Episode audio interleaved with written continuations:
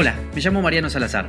Perro Feliz es un podcast sobre tenencia responsable. Acá vas a encontrar lo básico que debes saber si pensás sumar un nuevo integrante a tu familia o si ya forma parte de ella y querés mejorar su calidad de vida. Vamos a hablar de la llegada del cachorro, salud, alimentación, deporte, consejos básicos de adiestramiento y mucho más, guiados por profesionales en cada tema. Seguinos si querés un perro feliz.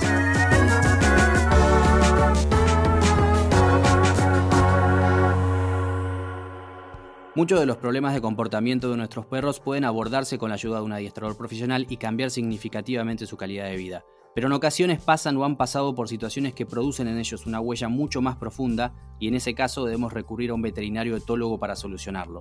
Para conocer un poco más del trabajo que realizan estos profesionales, está con nosotros Gabriela Mesa, veterinaria especializada en etología clínica. Gabriela, ¿cómo estás?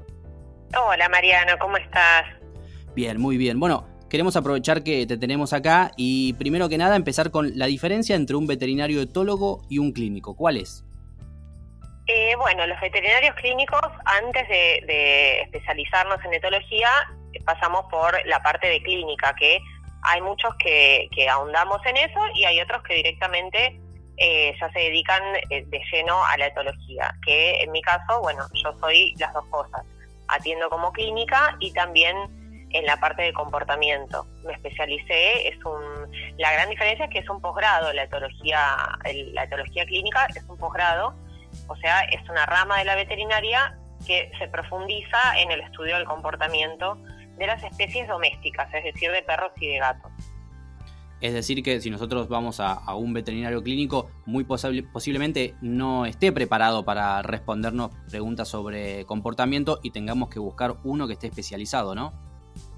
Eh, si son cosas más bien sencillas de comportamiento, la mayoría de los colegas tiene una idea bastante certera sobre qué puede llegar a ser normal y qué puede llegar a ser patológico. Pero si vamos a, ahondar sobre una patología del comportamiento, y no, probablemente no. Hay muchos que por muchos colegas que por curiosidad eh, leen bastante sobre comportamiento y tienen una base como para respondernos algunas preguntas eh, más bien sencillas. Pero a la hora de, resolver una patología de comportamiento ya, ya hay que hacer la derivación a un etólogo. Por supuesto que es un camino, me imagino, con mucho diagnóstico, hay que hacer muchas preguntas, hay que investigar bastante, pero ¿cuándo es recomendable recurrir a un etólogo? En realidad, ante cualquier patología del comportamiento, cualquier cosa que sea, se pueda apreciar que no es algo normal, eh, ahí ya habría que, consultar con un etólogo o muchas veces también nos consultan por conductas que son normales, pero no son deseadas, es decir, eh, patrones de conducta normal indeseados. Mm, por ejemplo, perro que ladra mucho eh, o un gato que te despierta de madrugada, son cosas que son algunas veces, dependiendo del caso, ¿no? Habría que analizar bien todo el contexto. Siempre eso es lo que tiene la, etología, se analiza todo el contexto, no es que uno hace una pregunta puntual y tiene una respuesta puntual. Hay que analizar eh, un montón de factores y por eso también es que las consultas etológicas son tan largas. En general, las primeras consultas, la primera consulta de la entrevista principal dura aproximadamente una hora, una hora y media. En el caso también hay como muchos mitos o, miedos de la gente porque em, este tema de la medicación que aparece como una posible solución a estos problemas conductuales. ¿Siempre hay que medicar? Sí, es cierto que hay mucho prejuicio con el tema de la medicación psiquiátrica, eh, porque uno muchas veces eh, lo extrapola a, los, a las personas. Eh, no en todos los casos se medica, eso es falso, es algo que, es un mito también, de que si uno consulta con un etólogo, ya enseguida vamos a medicarlos. también es falso que la medicación los, los mantiene dopados durante todo el día, la verdad que no es ese el objetivo y cuando uno medica a un animal es porque realmente lo necesita, es porque tiene algún desequilibrio, que en general son desequilibrios de neurotransmisores, y la medicación lo que hace es ayudar a equilibrarlos. Eh, no es en todos los casos que se medica, pero muchas, en muchísimos casos sí, es necesario. Vos hablabas de esto de, eh, de los perros que quedan dopados. Y mm, me da pie a preguntarte, ¿son peligrosas para la salud de los perros? ¿Hay algunos perros que por ahí, por cuestiones de salud, no, no puedan ser medicados?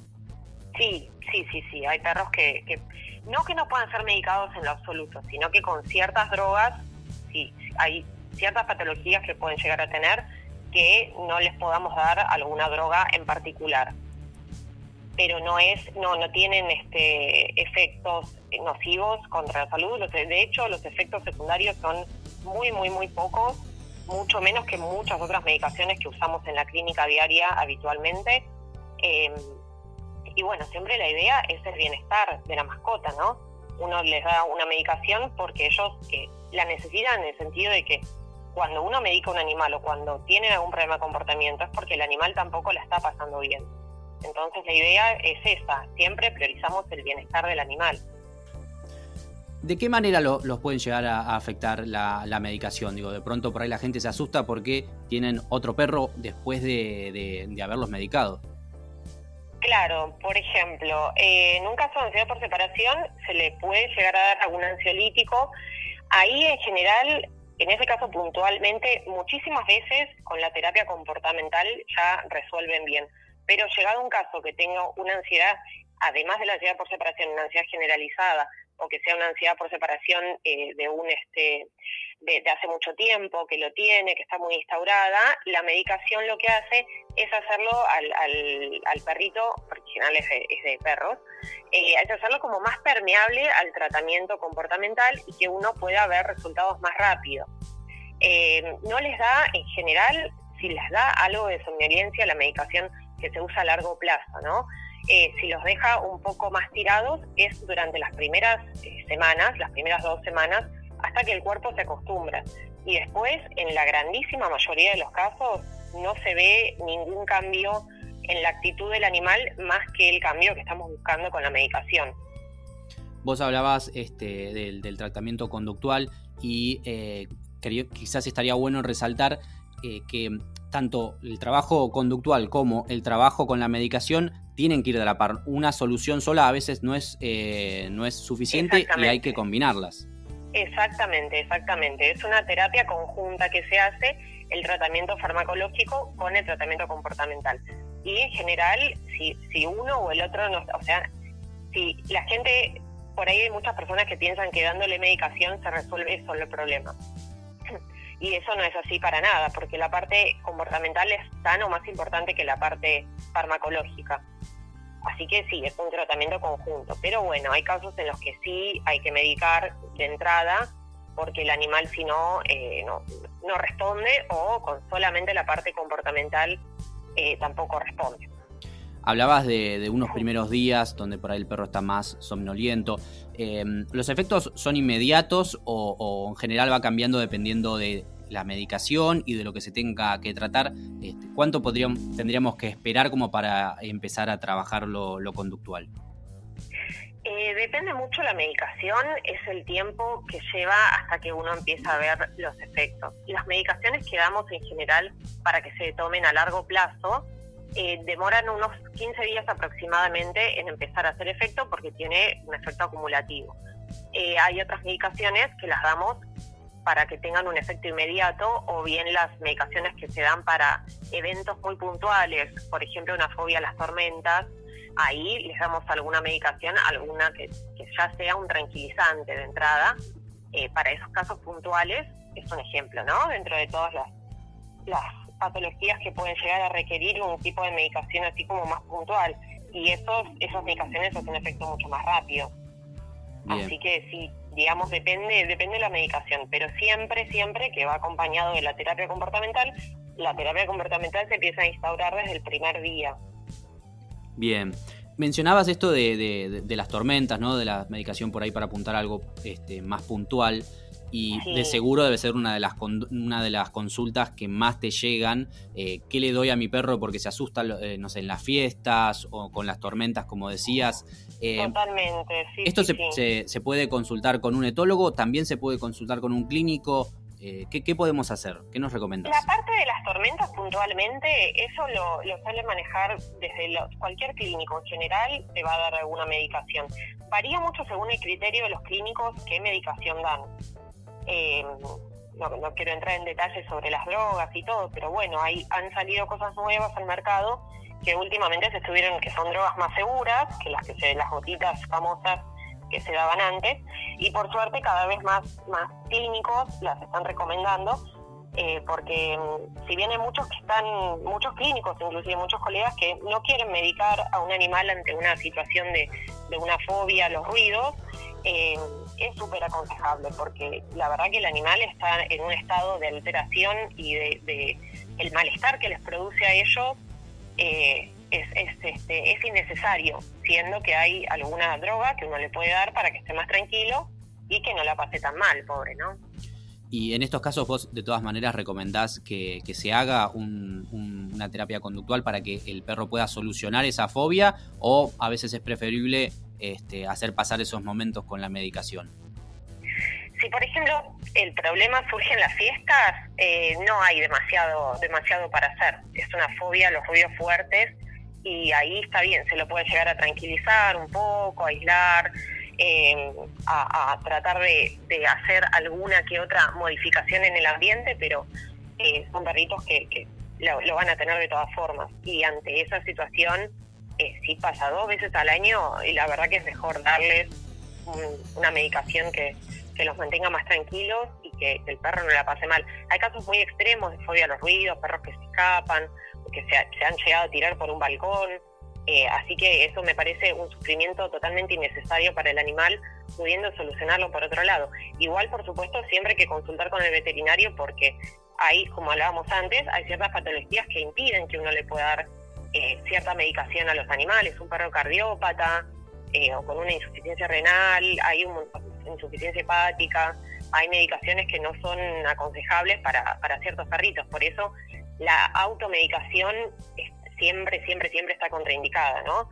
O sea, que vaya al dueño y le diga, le compre algo en la, farmacia veterinaria para darle o en la farmacia humana, en el peor de los casos, que también sucede mucho, ¿no? Bueno, justamente eh, también te quería consultar sobre ese tema de la automedicación y de muchos casos de, bueno, yo una vez le di una pastilla, entonces la gente ya más o menos sabe qué le puede comprar o incluso recurre a, medicamentos que tiene en su casa. Eh, ¿Cuáles serían los peligros de, hacer esto? Eh, hablando lisa y solamente de medicación psiquiátrica que le pueden dar, como ser, no sé, algo que uno tiene siempre a mano, un clonazepam, siempre a mano no, bueno, no depende de la persona, pero sí, sí, cosas que se pueden llegar a conseguir y uno le puede hacer una sobredosis, le puede dar una sobredosis y le puede dar este, a muchos perritos que tienen con, las benzodiazepinas, que es el, el clonazepam, el alprazolam, el famoso Alplax, que tienen este efecto rebote. Entonces, muy por el contrario de dejarlos sedados, los, los tenés saltando por las paredes. Eh, y esas cosas, bueno, siempre está bueno, por eso, tener el asesoramiento de, un profesional que lo indique, que te indique la dosis, el tiempo, el intervalo posológico, o sea, cada cuánto se lo tenés que dar, eh, mucho más que mandarse uno y medicar, y ni hablar con ciertos otros fármacos eh, pero bueno, ella sería más la parte de clínica, que uno, no sé, lo ve el perro medio tirado y le da un ibuprofeno porque piensa que tiene dolor. Hay drogas que son súper tóxicas, súper tóxicas. Y hay que entender que un perro o un gato no tienen el mismo metabolismo que tenemos nosotros y uno no puede estar medicándolo como, como se automedicaría uno mismo. Y en el caso de estas, de estas medicaciones para, para tratar temas conductuales, ¿van a ser para siempre o es simplemente para poder trabajar la terapia conductual y después la medicación va a ir bajando. ¿Cómo es la expectativa en ese sentido? Eh, en la mayoría de los casos se logra un equilibrio cuando el animalito ya está equilibrado, se empieza a descender la medicación y se va tanteando a ver si tiene una recaída o no. Eh, para hacer lo que llamamos el despete, que es, retirar la medicación, siempre lo vamos haciendo súper paulatino eh, y evaluándolo a ver cómo, cómo continúa. Si continuara, si al reducirle la medicación se acrecentara el problema o volviera a presentarse, y ahí se le vuelve a la medicación anterior, a la dosis anterior, y se continúa por un tiempo más hasta ver si se le puede llegar a retirar. En la mayoría de los casos se puede retirar, eh, pero hay otros casos en que no, en que sigue tomándola por siempre. Pero son los menos, la verdad que son los menos. Retomando esto que hablábamos del trabajo en conjunto entre un adiestrador y un etólogo, ¿cómo, cómo suele ser esa dinámica en, tu experiencia? es un poco complejo de parte de los dos lados, porque hay como una serie de, incumbencias que se superponen. Es decir, em, para mí está buenísimo trabajar con adiestradores, con los adiestradores de confianza, em, como, como de hecho yo trabajo con, con adiestradores que, que ellos me derivan casos a mí y yo les derivo casos a ellos cuando es el momento apropiado. Pero sí me parece que em, hay mucho mucha invasión de los dos lados. A mí me ha pasado como, como veterinaria etóloga de atender pacientes que ya estaban con algún adiestrador y que después el adiestrador eh, contradijera lo que yo dije o que directamente le dijera que no, que era, era una ridiculez dar la medicación. Eh, y también, bueno, ha pasado, yo he visto casos al revés, de, colegas que eh, tiran abajo totalmente el trabajo de los adiestradores, siendo que para mí son, son trabajos este, complementarios. Eh, tienen ámbitos diferentes. O sea, las patologías del comportamiento los trata un veterinario etólogo y hay cosas del manejo básico, de, órdenes básicas, de, conductas básicas que el adiestrador está más preparado para, para tratarlo. Bien, bueno Gabriela, muchísimas gracias por haber hablado con nosotros. No, por favor, un placer.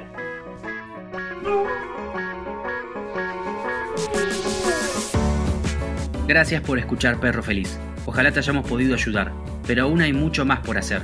Es muy importante que cuentes con el asesoramiento de un profesional. Las ventajas de contar con un adiestrador, un veterinario clínico o etólogo de confianza son innumerables. No dudes en consultarnos. Si te sirvió o te gustó este podcast, compartinos. La tenencia responsable nos beneficia a todos, pero más que nada es lo que hace a un perro feliz.